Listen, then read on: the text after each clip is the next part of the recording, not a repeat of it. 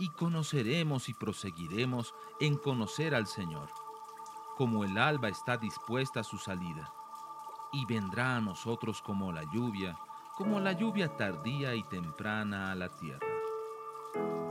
Lluvia tardía. Un tiempo para recibir la frescura de la palabra de Dios.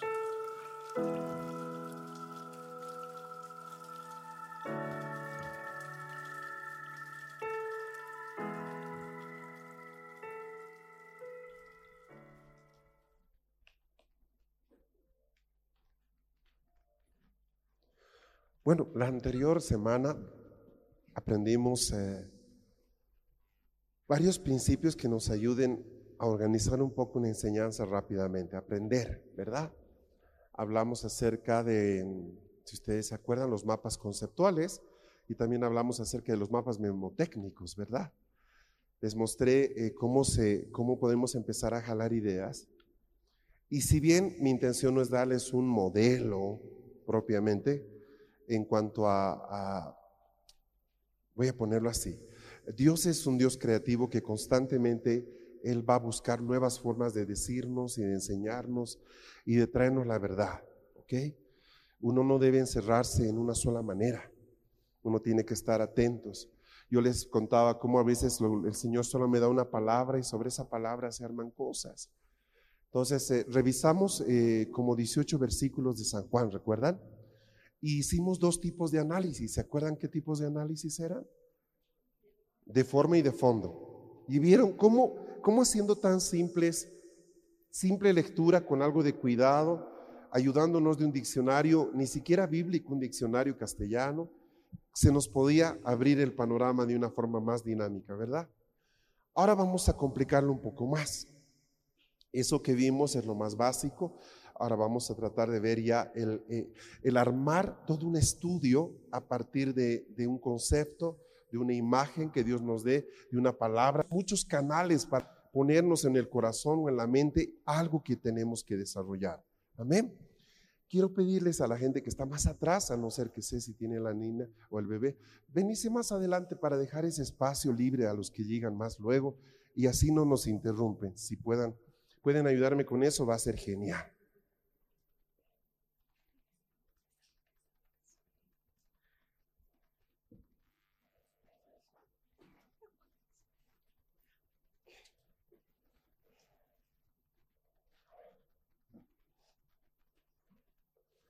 Les presenté dos libros la semana pasada. Uno de los libros era una concordancia em, muy sencilla.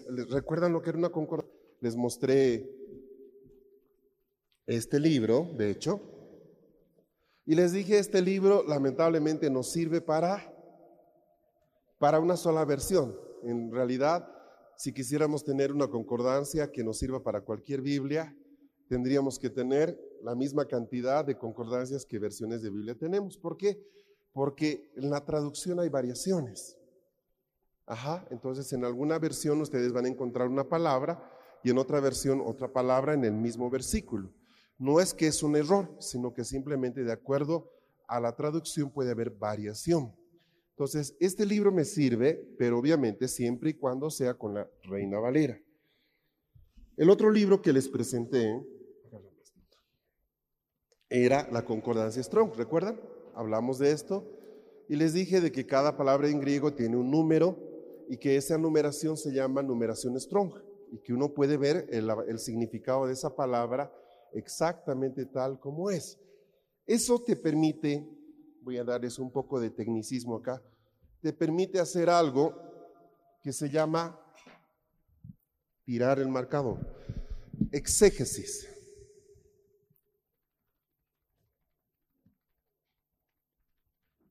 La exégesis es, algo precioso, en realidad, el, aprender a hacer eso, pero ya, pues, a ver, lo pongo así, hace algunos años para poder hacer exégesis uno necesitaba tener herramientas teológicas media complejas, por ejemplo, debería saber griego.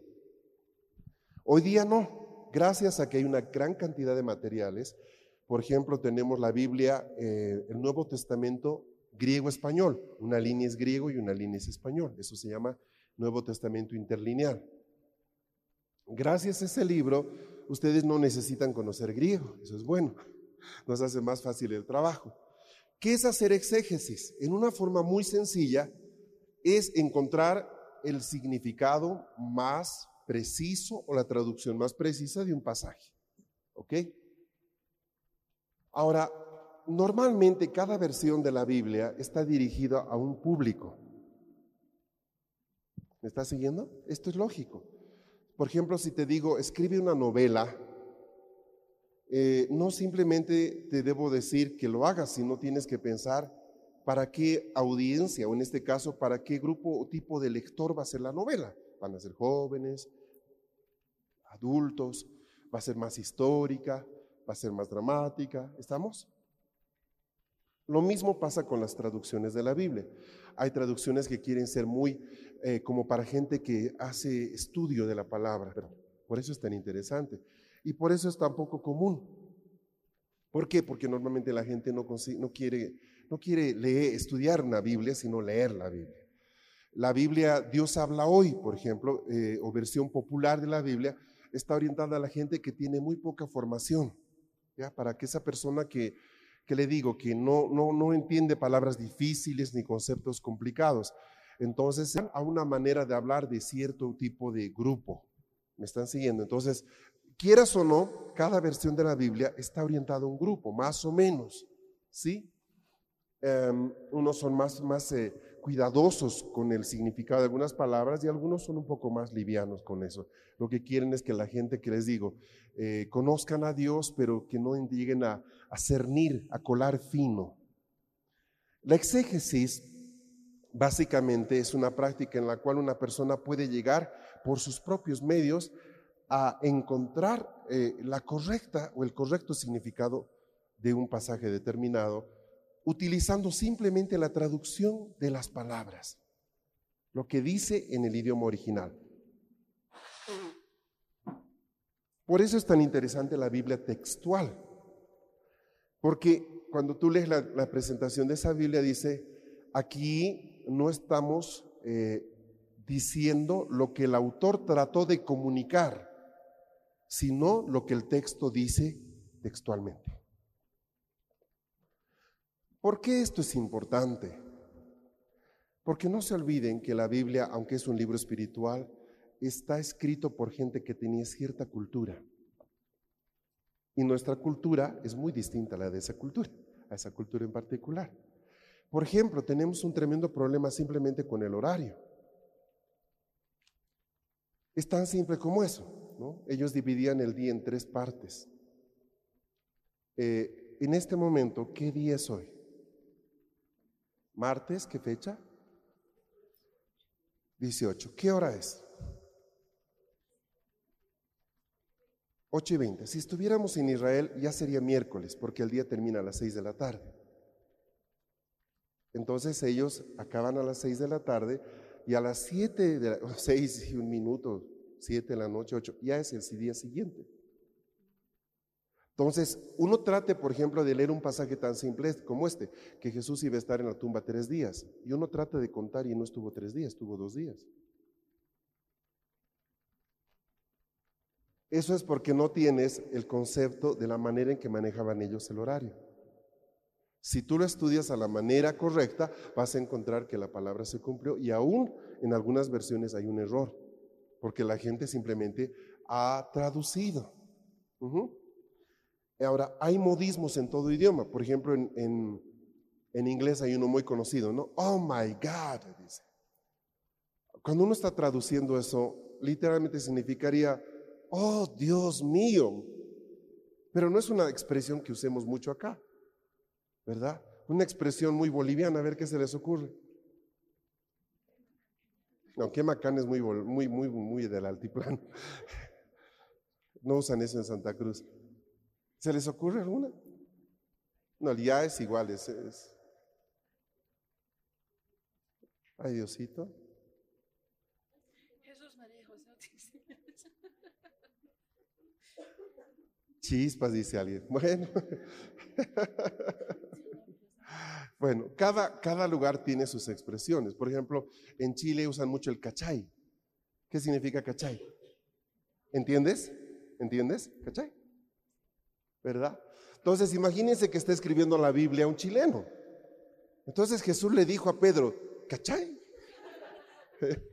Entonces, a la hora de que eso lo estoy poniendo para los americanos, estoy haciendo la traducción de chileno a, inglés, no tienen un problema, porque ¿cómo lo van a traducir, no es cierto? Las expresiones es todo un problema. Entonces tendrán, van a decir otra cosa para tratar de transmitir el espíritu de lo que se dijo y no exactamente lo que se dijo. Y es ahí donde surgen los problemas. Cuando tú haces exégesis, corres el riesgo de interpretar mal, porque tú no conoces la cultura de un lugar. Tú estás haciendo un análisis del pasaje y de lo que la palabra significa. ¿Estamos bien?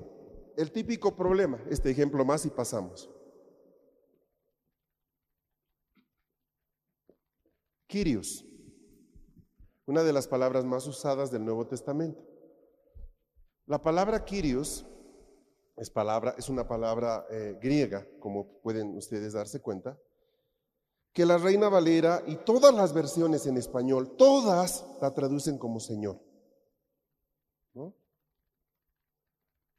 Jesús es el Kyrios, Jesús es el Señor. Entonces, ¿qué pasa? Por ejemplo, lees pasajes donde los fariseos están hablando y dicen, pero ¿cómo pueden decirle Kyrios si nosotros conocemos a su padre y a su madre y conocemos a sus hermanos?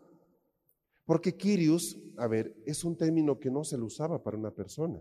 Significa cinco cosas. Autoridad suprema, rey, soberano, maestro. Se le decía simplemente Kyrios probablemente al, al César. Entonces ustedes leen en la Reina Valera y se escandalizaban porque le decían Señor. Pero tú dices aquí Señor a todo el mundo. ¿No es cierto? ¿Se, entiende lo que digo? Entonces, ¿qué sucede? Esta palabra, eh, pero ¿cómo vas a poner? A la hora, imagínense que ustedes están haciendo la traducción, van a poner y se escandalizaban porque le decían autoridad suprema, rey, juez, maestro. No, entonces se van por lo fácil y le decían Señor. Si bien Señor es una buena traducción, no es una traducción completa, porque no muestra todo lo que Kyrios significaba. ¿Me siguen? E, ese es el riesgo de, de, la traducción, por eso es que fácilmente el trabajo de traducir un texto puede llevar 15 años a un grupo de estudiosos de la Biblia. O sea, fácilmente 10, 15, 20 personas pueden tardar 15 años traduciendo una versión. Así tarda la cosa. Eh, porque uno analiza eh, el verso, analiza esto, analiza. Yo no sé cuántos saben que el castellano en nuestro caso está cambiando, ¿no? Cada semana hay palabras nuevas y hay palabras que desaparecen. Si ustedes eh, coleccionan o leen selecciones del Reader Digest, por ejemplo, hay una partecita de selecciones de cada mes con palabras que ya están saliendo, salen de la Academia de la Lengua y están entrando otras. ¿Eso qué muestra? De que el idioma es, eh, es dinámico. Por ejemplo, si ustedes agarran un diccionario Larousse de hace 20 años, no van a encontrar la palabra cantinflear. Pero si ven uno actual, la palabra cantinflear existe. ¿Y está tomada en qué? ¿En base a qué? A un artista, ¿no es cierto? Y, si ustedes leen, dice, ¿no? Manera de hablar incomprensible, jocoso, humorística, etcétera, etcétera, que es la que justamente este personaje, este cómico, eh, se hizo, hizo famoso, ¿no es cierto? Entonces, lo propio pasa con los idiomas a la hora de traducir un texto. A la luz de eso, la exégesis es buena, pero no es definitiva ni es concluyente. ¿Estamos? Las palabras son importantes, pero pueden cambiar su significado con el tiempo. Entonces, lo primero que hemos hecho la semana pasada, que queda ya para continuar, es el análisis leyendo el texto a partir de fondo y forma. ¿Estamos bien ahí? Fondo y forma. Se los pongo acá para no olvidar. Vamos con la segunda parte y la más interesante. Vamos a jugar con, palabras ahora. en este primer ejemplo vamos a jugar con palabras. Voy a pedir a Marisol que nos ayude buscando en la concordancia para que se den cuenta ustedes cuán grande puede ser este tema. Vamos a usar esto podría llamarse análisis por palabras. Voy a usar una palabra. ¿Le puedes quitar un poquito el reverale? La palabra que estoy usando es manto. Manto. Ahora, muchas veces al ir leyendo el texto, ah, quiero decir algo, todo, todo estudio de la Biblia nace de la simple lectura. Todo estudio, todo estudio. Muchas cosas yo he encontrado en la palabra solamente porque estaba leyendo. Entonces, em, cuando uno empieza a leer el texto en forma secuencial o con cierto orden, se da cuenta de que hay algunas palabras sobre las que, sobre la que descansa un significado espiritual muy grande. Vamos a ver. ¿Tienen idea ustedes lo que, de lo que es un manto? ¿Mm? ¿Alguien? ¿Alguien sabe lo que es un manto? Aquí tenemos varios tipos de mantos. Tenemos mantos, mantillas. Tenemos unas eh, que se llaman, ¿qué se llaman las grandotas? No. Chales, pero hay otras. Ruanas, las ruanas. Esos son diferentes tipos de mantos. ¿Entienden lo que es un manto? A ver, defínalo usted, Rebeca, ¿qué es un manto?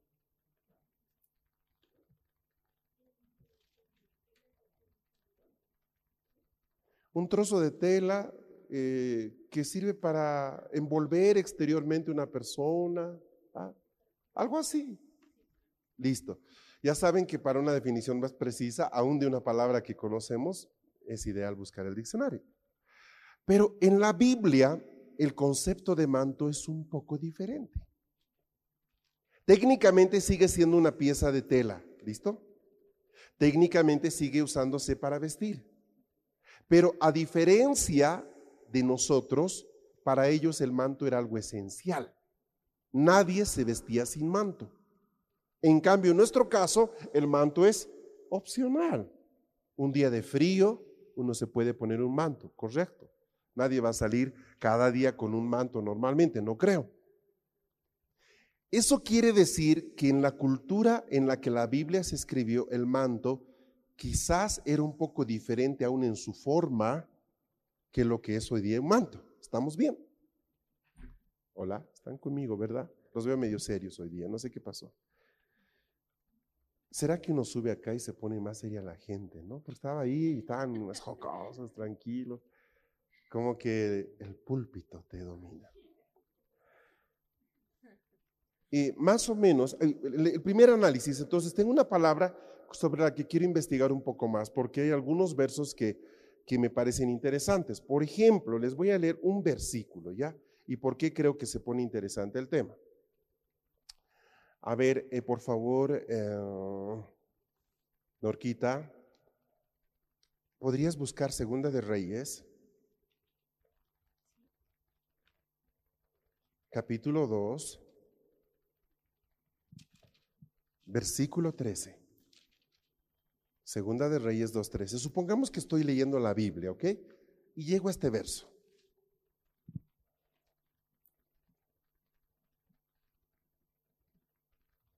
¿Lo leo? Eh, sí, no va a ser difícil. Luego recogió el manto que se le había caído a Elías y regresando a la orilla del Jordán golpeó el agua con el manto y exclamó, ¿Dónde está el Señor, el Dios de Elías?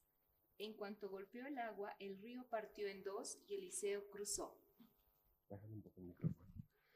Está relatando un pasaje en el cual el joven profeta usa su manto para golpear el agua de un río. El agua separa, el manto separa las aguas y él pasa en seco. Ahora, él no tira las sandalias, ¿entiende? No se saca el cinto, es el manto. En otra parte de ese mismo libro, supongamos que estoy leyendo precisamente la historia del profeta Elías y Eliseo, resulta de que cuando Dios o cuando Elías lo llama a Eliseo, lo que hace es ponerle su manto encima. Ajá, lo cubre. Y no creo que era porque tenía frío. Entonces empiezo a decir, hay algo en el tema del manto que, que no entiendo. pero hay algo poderoso escondido ahí atrás. ¿Estamos? Recuerden que soy una persona que tiene poco tiempo de convertido. El de la semana pasada tenía dos días de convertido y estaba leyendo por primera vez Juan, ¿recuerdan? Bueno, ya tengo una semana y dos días. Entonces, eh, ya, ya soy más convertido que hace una semana. Entonces, no sé, no me han explicado de la unción, de los ministerios. Ya ustedes pueden, ah, eh, puedo decirle, ¿qué significa manto? Ministerio. Alguien puede saltar con eso, ¿verdad?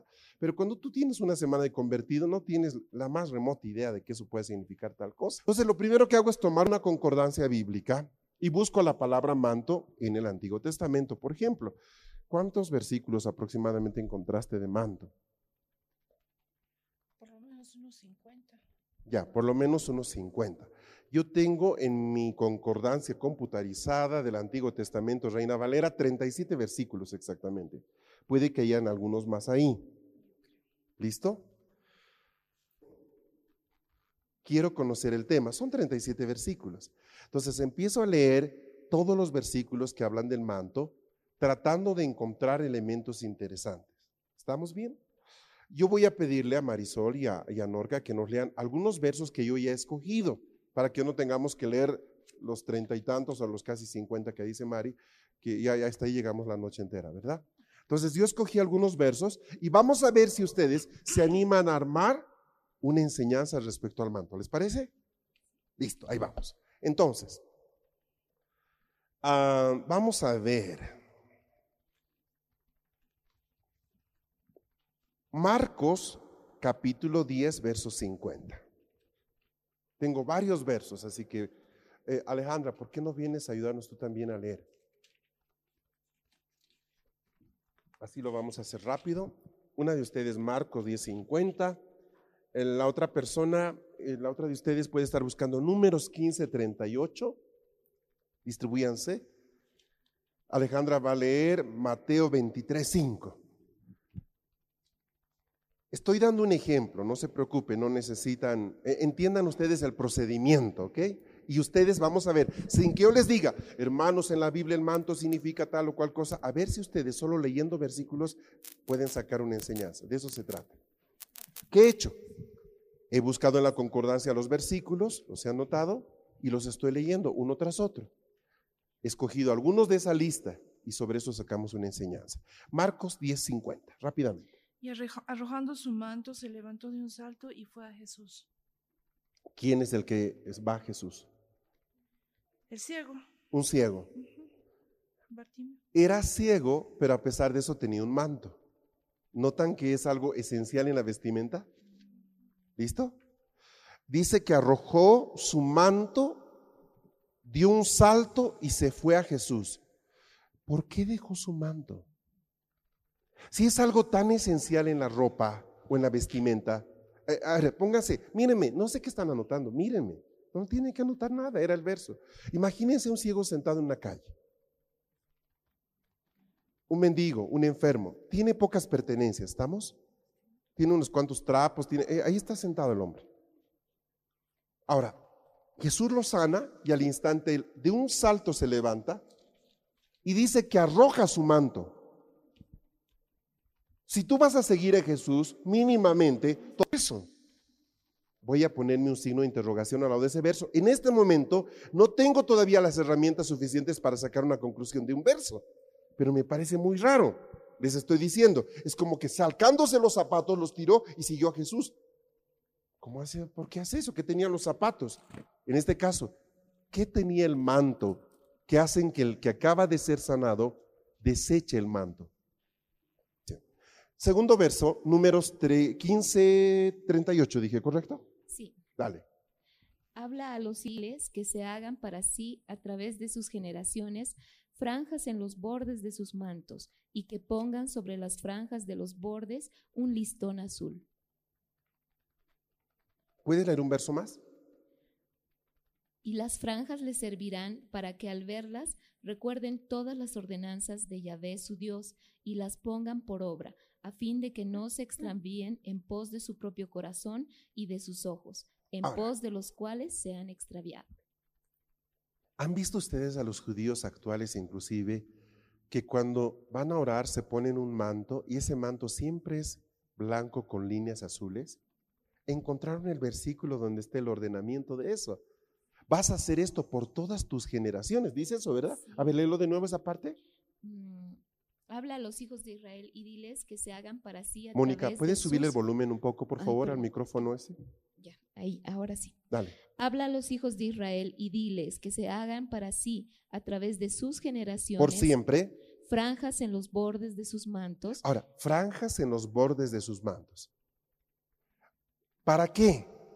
Para que pongan sobre las franjas de los bordes un listón azul, y las franjas les servirán para que al verlas recuerden todas las ordenanzas de Yahvé su Dios y las pongan por obra, a fin de que no se extravíen en pos de su propio corazón y de sus ojos, en pos de los cuales se han extraviado. Listo. Eh, ¿Qué les dice este verso? ¿Para qué usaban los mantos? Primero, para vestirse, listo. Dos, para, para recordar la ley de Dios. Ahí, ahí es algo completamente nuevo. Nosotros no tenemos nada que vistamos que nos recuerde algo de la ley de Dios. ¿Estamos?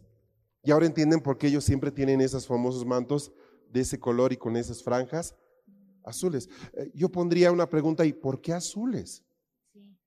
¿Será porque el color celeste es algo muy especial? No, digo, no podía ser negro, podía ser rojo. No, eh, no, pero sí me parece interesante. Si ustedes,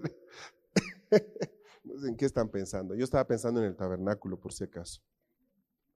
Yo no sé si ustedes se han puesto a pensar en el tabernáculo, eh, habían colores determinados para ciertas cosas.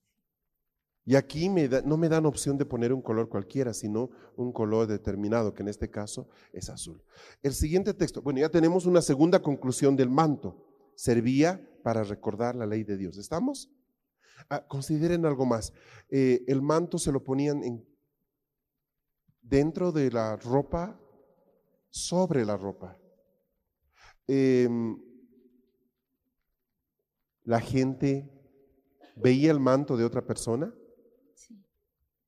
Hoy día yo sé que es un poco un ambiguo, porque hasta la ropa interior ahora la ven todos, ¿verdad? Está de moda que los jóvenes muestren la ropa interior a medio mundo, pero normalmente eso no es ni sano ni es, eh, ni es antiguo, ¿de verdad? Eh, entonces, ¿qué estoy diciendo? Lo que la gente, a ver, lo que la gente veía en otra persona era que lo que cubría a alguien estaba asociado con la palabra. Lo que te cubre, lo que te abriga, lo que te envuelve, debe ser la palabra. Ay, qué bonito. Recuerden, si fuera, y te harás esta ropa, por ejemplo, los sacerdotes usaban calzoncillos, dice la palabra, de hecho, deberían ser hechos de lino, ¿verdad? Eh, pero nadie miraba pues eso, pero sí el manto, el manto lo miraban todos. ¿Ah? ¿Estamos?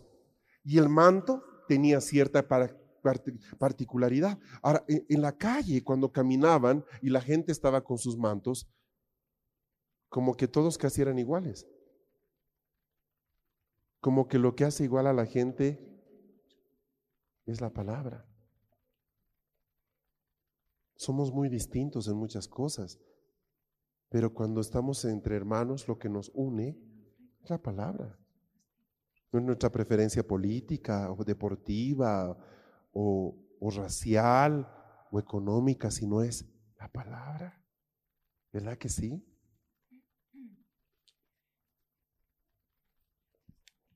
El tercer verso que les di para leer era Mateo 23, 5. Mientras tanto, por favor, voy a pedir que alguien me busque Job, capítulo 2, verso 12. Esdras 9.3. ¿De dónde se sacó usted todos estos versos, pastor? De la concordancia. ¿Qué hizo? Busqué manto y me leí todos. Y ahora les estoy leyendo los que me parecieron interesantes. ¿Estamos bien? Nada más que eso. Mateo 23.5. Todo lo hacen para que la gente los vea. Usan filacterias grandes y adornan sus ropas con borlas vistosas. ¿Quiénes hacen eso? ¿Puede leer un verso antes, por favor?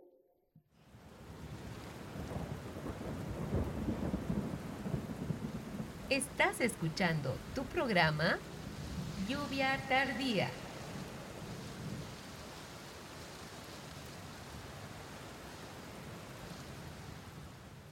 Los maestros de la ley y los fariseos tienen la responsabilidad de interpretar a Moisés, así que ustedes deben obedecerlos y hacer todo lo que les digan, pero no hagan lo que ellos hacen, porque no practican lo que predican. Atan ah, cargas. Esperen, ahora noten lo que era la ordenanza de números 15 que leyó Norca. Vas a hacer esto para, no, para poner por obra las cosas que sabes, ¿recuerdan? Ahora Jesús está hablando acá muchos años después y está diciéndoles a relación de eso a los fariseos lo siguiente. Perdón Alejandra, ¿puedes seguir? Atan cargas pesadas y las ponen sobre la espalda de los demás, pero ellos mismos no están dispuestos a mover ni un dedo para levantarlas. Todo lo hacen para que la gente los vea. Usan filacterias grandes y adornan sus ropas con borlas vistosas. Algo que es interesante, ahí dice borlas vistosas. Si leen otra versión les va a decir listones azules. Ahí es donde empiezan a variar. Aquí, Clara. Dice, sino que hacen todas sus obras para ser vistos por los hombres, pues ensanchan sus filacterias y alargan los flecos de sus mantos. Alargan los flecos de sus mantos. Esas franjas a las que hacía referencia Norca serían flecos. ¿Se acuerdan de los flecos de los vaqueros? Bueno, estos son más anchos. Y hay otra ordenanza, hay otra ordenanza en otro pasaje donde les piden que pongan unas bolitas de lana atadas a esas, a esas eh, tiritas. Pero eso solo lo hacían los sacerdotes. Entonces, ¿cómo se distinguía un sacerdote por la calle? Estaba envuelto en un manto, pero tenía colgadas las bolitas de su- en su manto. Cuatro. ¿Cuatro qué? Cuatro bolitas. Cuatro bolitas, exactamente. ¿Qué has leído tú? Yo he leído Mateo 23, ¿De dónde sabes que son cuatro bolitas? en Deuteronomio 22, 12 dice. Ah, Deuteronomio 22, 12. ¿Ves? Está, ah, yo no leí eso. A ver, léeselos, léeselos. No te vistas con ropa de lana mezclada con lino. Pon cuatro borlas en las puntas del manto con que te cubres. Habría que preguntar entonces, cuatro borlas. ¿Por qué cuatro? ¿Vieron, ¿Vieron cómo empieza a crecer? Muchas preguntas nos van a llevar a algo bien grande, pero estamos uniendo cosas. Muy bien. Eh, eh, eh, tenemos herramientas. Job capítulo 2, verso 12. eh, Éxodo 22, 27, por favor. Esdras 9, 3. El orden en el que quiero que se lea. Primero Éxodo 22, 27, por favor. ¿O lo tienes ya, Job, Mari? Ya, Job. Por favor, Job 2.12. Escuchen. Están buscando ellas para que ustedes no busquen. Ustedes deleítense oyendo nada más. Y cuando alzaron los ojos desde lejos y no los reconocieron, levantaron sus voces y lloraron. Cada uno de ellos rasgó su manto y esparcieron polvo hacia el cielo sobre sus cabezas. ¿Qué está pasando en ese pasaje, Mari? Esos son los amigos de Job. Los amigos de Job. de lejos. Eh, ¿Qué hacen con su manto los amigos de Job? ¿Otra vez? Rasgaron sus mantos y esparcieron polvo hacia el cielo sobre sus cabezas. Rasgaron sus mantos. Tomaban ceniza y se la tiraban en la cabeza. La ceniza te hace blanco el cabello, ¿verdad? Y rasgaban sus mantos, los rompían. ¿Por qué están rompiendo sus mantos?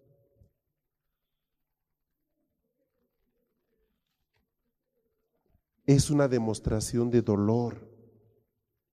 Mm. Rasgar mantos habla de dolor. ¿Notan que no es simplemente una prenda? El otro texto para acompañar este, Esdras 9.3, por favor. Por lo cual, al enterarme de esto, rasgué mis vestiduras y mi manto, y me arranqué pelos de la cabeza y de la barba, y me senté consternado. Wow. Rasgar manto, ese verso confirma que es una expresión de gran dolor. Éxodo 22, 27. Ese manto es lo único que tiene para abrigarse. No tiene otra cosa sobre la cual dormir. Si se quejan de mí, yo atenderé a su clamor, pues soy un Dios compasivo. Si leen completo este verso o este pasaje, en la ley se prohíbe a la gente dar su manto como señal de garantía en un préstamo. Un verso antes, a ver, léelo. Si alguien toma en presta el manto de su prójimo, deberá devolvérselo al caer la noche. ¿Por qué? Ese manto es lo único que tiene para abrigarse, no tiene otra cosa sobre la cual dormir. Si se queja ante mí, yo atenderé a su clamor, Basta. pues Entonces, el manto no podía darse como señal de garantía en un préstamo. Era una prenda inseparable. ¿Correcto? Todavía no he dicho lo que significa el manto.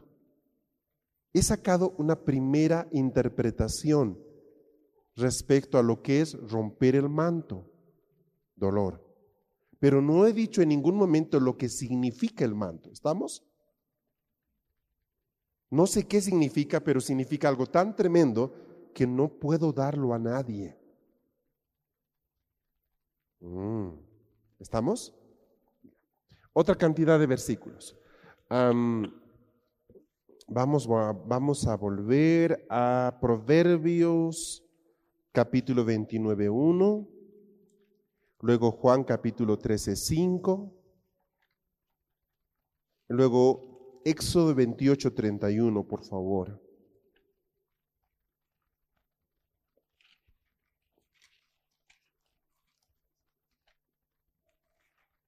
Les hago una pregunta. De acuerdo a lo que, a dónde va colocado el manto, ¿qué, qué creen que podría significar en este momento? Técnicamente, cubre. Ya, cubre. Ah, ¿Tendrá algo que ver el manto con cobertura? Técnicamente es una cobertura exterior, imprescindible. Si fuera cobertura, significa que, acuérdense del ciego, vamos a asumir por un momento que el manto significa cobertura. Eh, ¿Qué es lo que el ciego hace cuando es sanado? Dejó su, su antigua cobertura de enfermedad y salió corriendo detrás de Jesús. Si es correcto, en números, cuando los judíos y sacerdotes les hacen listones a su manto, y manto es cobertura, quien me dé cobertura debe ser una, alguien que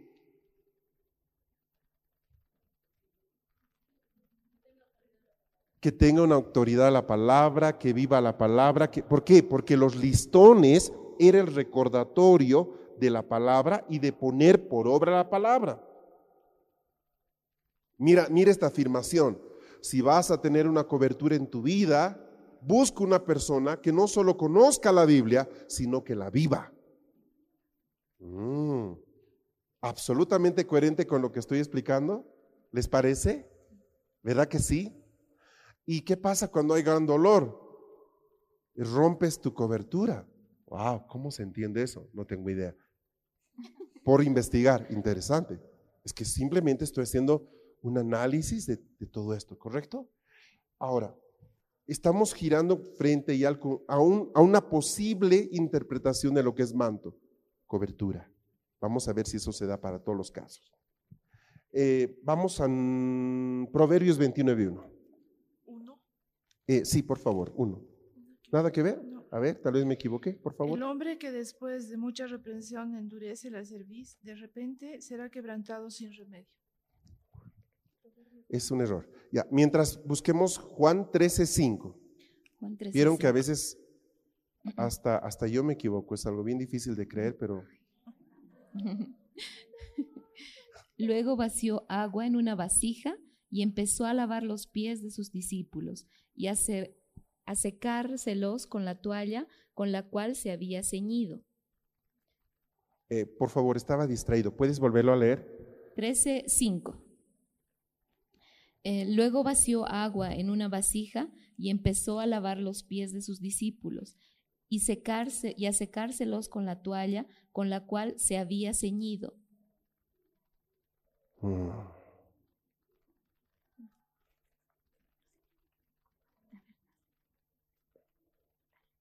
Voy a ir contigo en un minuto.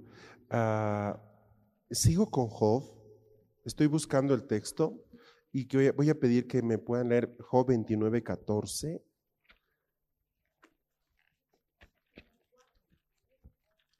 Perdón, ¿de qué me están hablando? Juan 13, 4. Sí, sí, un, ratito. Sigo con el verso de, Proverbios que perdí. Eh, ya voy a, ese texto. Job 29, 14, por favor. De justicia me vestía y ella me cubría, como manto y turbante era mi derecho. De justicia me vestía y ella me cubría, como manto y turbante era mi derecho. Ajá, el manto habla de justicia. Listo. Ahora sí me voy contigo, Norquita. estábamos en... 13, Juan 13, 4, pero 3 y 4 podría leer. léelo desde el 4, sí, por favor. Ya desde el 4, desde el 3. Y conociendo Jesús eh, que el Padre había entregado todas las cosas en sus manos y que de Dios había salido y a Dios iba, se levantó de la cena y poniendo su manto a un lado, tomó una toalla y se la ciñó. Luego vació agua en una vasija y empezó a lavar los pies de sus discípulos y a secárselos con la toalla con la cual se había ceñido. Wow, se quitó el manto. ¿Qué puede significar? Si romper el manto es señal de dolor, quitarse el manto, en este pasaje, ¿qué Jesús está enseñando? Humildad. Humillación. Humillación renunció a sus derechos. No usó su cobertura como algo sobre lo cual podría él poner autoridad sobre la gente, sino que se quitó eso. Me viene a la mente Filipenses, ¿se acuerdan? Dice que se despojó a sí mismo haciéndose obediente y no estimó el ser igual a Dios como cosa que aferrarse.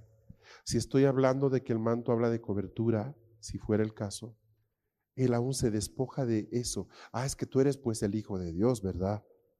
Él quitó eso a un lado y hizo algo muy humilde que solo los criados hacían o los esclavos, lavar los pies. Él se puso por debajo de ellos y lo hizo sin su manto. Interesante, ¿verdad?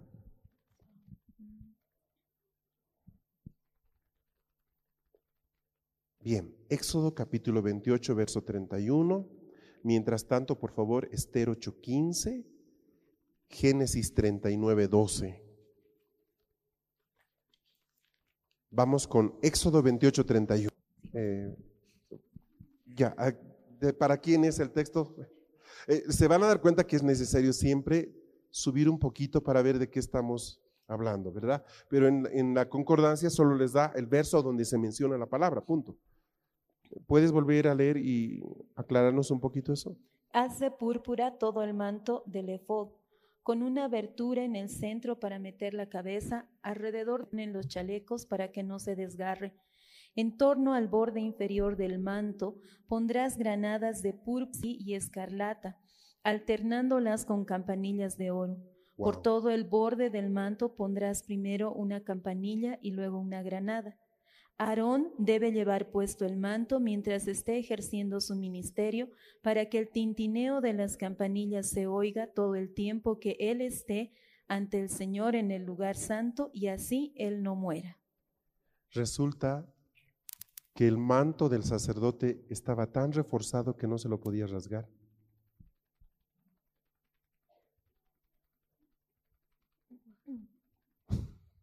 A ver, a ver, a ver piensen un poco lo que estamos diciendo.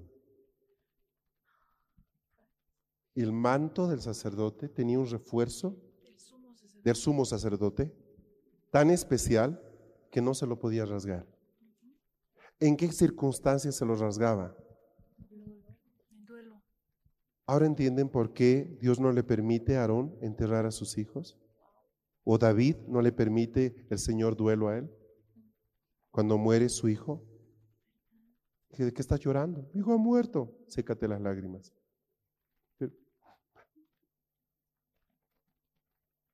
Wow. ¿Lo están agarrando? Un sacerdote de oficio ¿Recuerdan lo que hemos cantado Apocalipsis?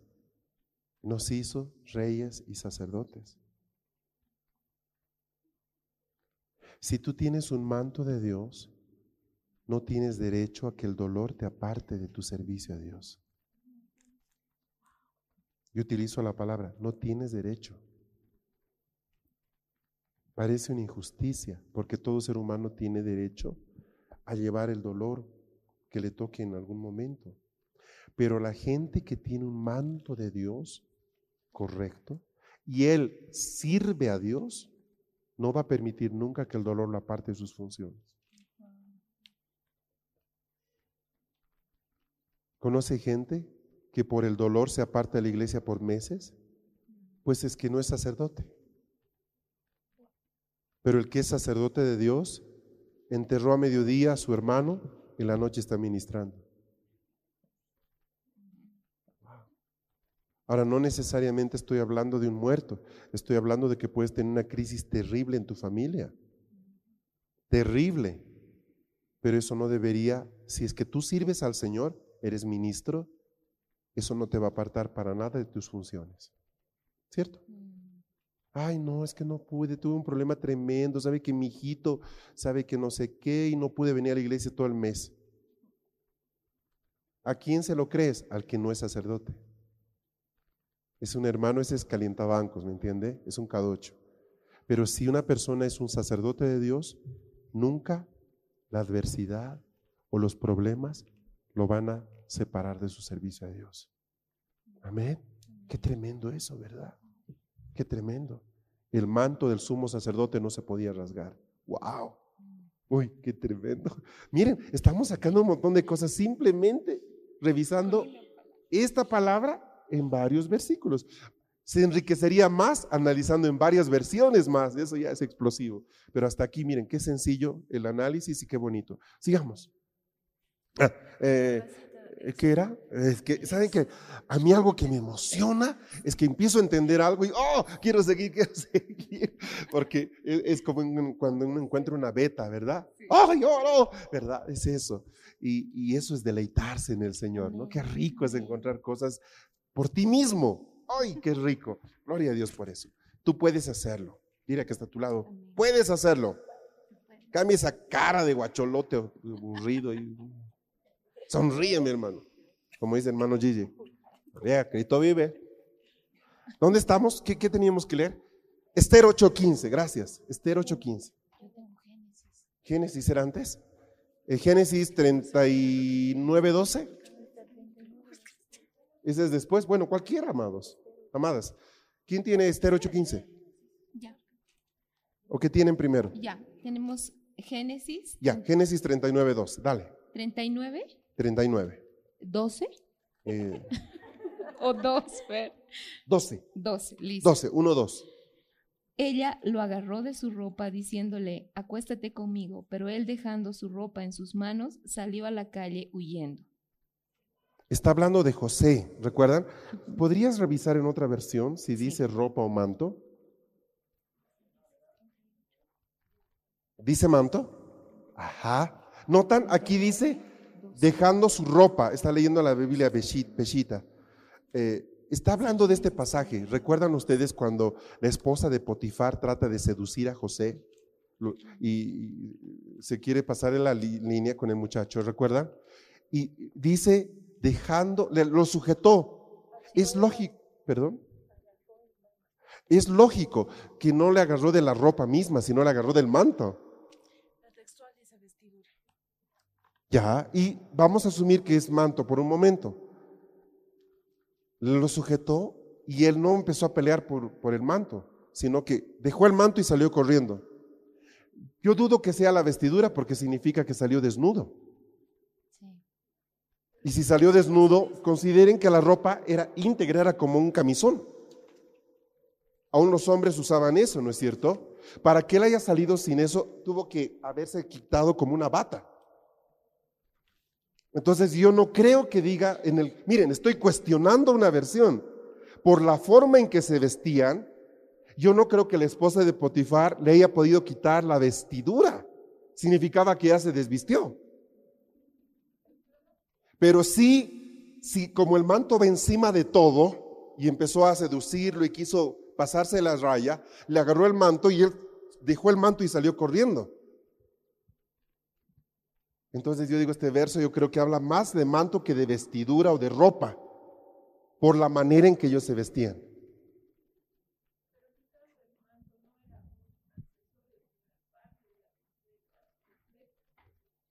Siempre era una pieza adicional. Era parte de la ropa, se llamaba ropa, o sea, era parte de lo que se llama vestuario, pero no, era, no estaba cosido a la ropa. Sí, por ejemplo, cuando los, pescadores eh, ven a Jesús, que se, ciñen, dice, la ropa, etcétera, el manto no se meten con eso a nadar, o se queden en la embarcación. Está bien, no es un verso demasiado complicado. Pero, pero miren, he llegado al punto de cuestionar una versión por un tema que no cuadra. Digo, yo no creo que diga vestidura. Yo creo que ahí está hablando del manto. Está bien, no hay problema. Es una exégesis muy rudimentaria. Vale. Eh, quiero seguir con José bien cortito. ¿Se acuerdan la historia de José? Por un momento, a ver si, si tiene, se supone que tengo una semana y dos días. Bueno, leí la Biblia mucho, ¿ok? Pero imagínense esto. Eh, ustedes saben que José empieza a tener sueños. Los sueños se los cuenta a sus hermanos y a sus padres. La señal de amor especial que tenía su papá con José es que él le regala un manto. Y es un manto de colores. Ahora, acuérdense de la historia. Cuando sus hermanos se hartan de José, lo tiran al pozo, no tiran a José con el manto, sino que matan un animal, manchan con sangre el manto, el manto, y se lo llevan a su padre. De hecho, ese día que él va llevándoles la comida está con su manto nuevo. Todo de colores. Miren lo que me dio papá. Ellos tenían el típico manto gris y él tenía manto de colores. Y ese día, a causa de su manto, él fue puesto en la cisterna. A causa de su manto. El enojo de los hermanos va con el manto, rasgan el manto, lo tiñen de sangre. No es con toda la vestidura, ¿notan? Luego lo sacan de la cisterna y lo venden a los mercaderes. Le llevan el manto con sangre al padre y le dice, tu hijo muerto. Piensen por un momento en todo lo que puede significar espiritualmente el manto. Mi primera, mi primer sentido de interpretación que le he dado al manto es cobertura. Pero ahora le voy a dar otro sentido. ¿Qué podría ser? En el caso de José, ¿qué significaría el manto de colores en él? ¿Qué creen ustedes? ¿Quién se anima?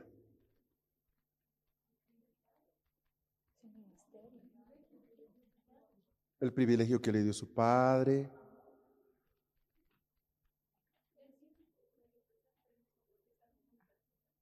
Representa el mismo, es muy personal, es amor. Lo hacía diferente lo hacía diferente. Había algo. ¿Y qué era lo que él tenía? Que, él era diferente de sus hermanos.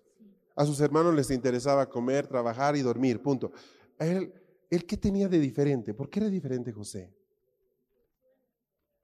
Tenía sueños y visiones. ¿Eso equivaldría hoy día a qué ministerio? Al profeta. Entonces yo podría decir que el diablo se va a levantar contra ti en el momento en que tú empieces a manifestar una conducta diferente al resto de la gente. O el diablo se va a levantar contra una persona cuando éste empiece a ejercer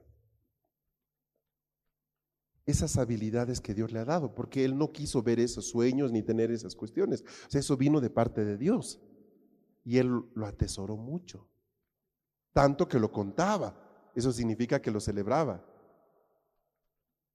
¿Me están siguiendo? Van a llegar ustedes a una conclusión más al final de todo este estudio. Eh, es tu unción. El manto es tu unción. Es lo que la gente puede ver de cómo Dios te respalda. Y el diablo se levanta contra los que son respaldados por Dios. ¿Me, entiendes? ¿Comprendes a dónde voy? Te estoy anticipando un poco esto.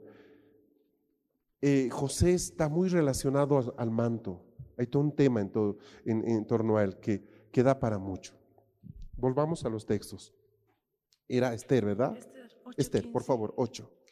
Entonces Mardoqueo salió de la presencia del rey en vestiduras reales de azul y blanco, con una gran corona de oro y un manto de lino fino y púrpura. Y la ciudad de Susa dio vivas y se regocijó. Es evidente que había diferentes tipos de mantos. En el caso de Mardoqueo, su manto dice que era real, era azul y púrpura. Es solo para ayudarles, esto también lo hacen ya investigando. El azul habla de la relación con los cielos y el púrpura con los reyes. ¿Sí? Entonces aquí él sale vestido con una, con una, como que con un respaldo, una autoridad diferente, ¿verdad? Su vestido era azul y la túnica, el manto púrpura. El manto era púrpura, el manto era bien raro, poco, poco usual, porque han visto que el manto era blanco con listones azules, pero él sale con un manto púrpura. Ahora, si ustedes estudian la vida de Mardoqueo, él está en una posición de gobierno y pelea por su pueblo como gobierno. ¿Estamos? Listo, perfecto. Ah, vámonos con números 20-28, les dije. Números 20-28. Y luego, por favor, eh, Cantar de los Cantares, capítulo 5.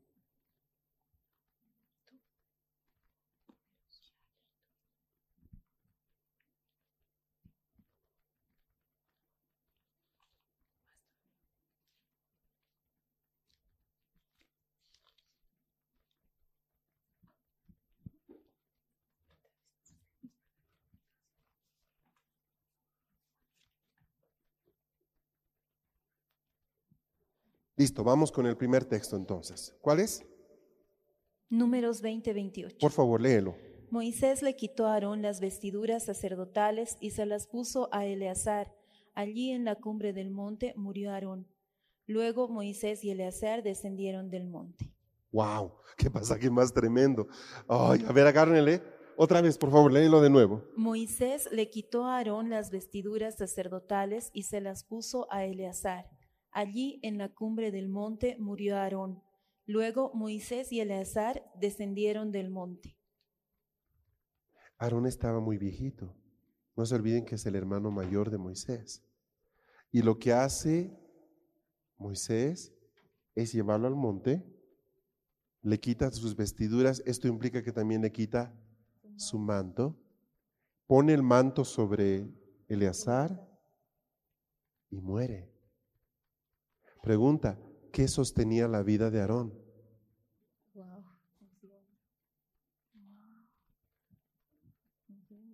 Interesante. Estás usando una palabra que ya es bien profética, traspaso de mantos. Mm, vamos a llegar a ese tema un poquito más adelante, es un tema interesante. Cantar de los Cantares capítulo 5. Versículo. Verso 7, por favor, versículo 7. Me hallaron los guardias que rondan la ciudad, me atacaron y me golpearon, me despojaron de mi velo de novia, los guardias de la muralla. Ya, ahí tengo otro problema con el texto. Debe decir, me despojaron de mi manto.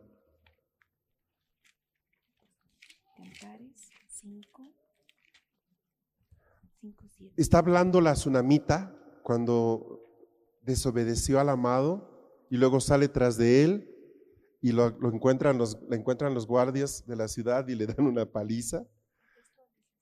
La textual dice que le quitaron su manto, su manto. Claro, no la podían desvestir, o sea, no se hacía eso. Los guardas no van a hacer eso, pero sí le quitan algo muy, muy, muy, muy especial, el manto. ¿Por qué causa eh, los guardias hacen eso con ella? Lo, lo acabo de decir.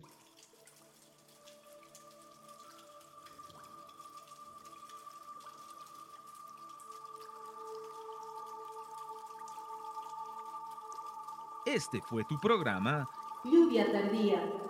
Recibiendo la frescura de la palabra de Dios.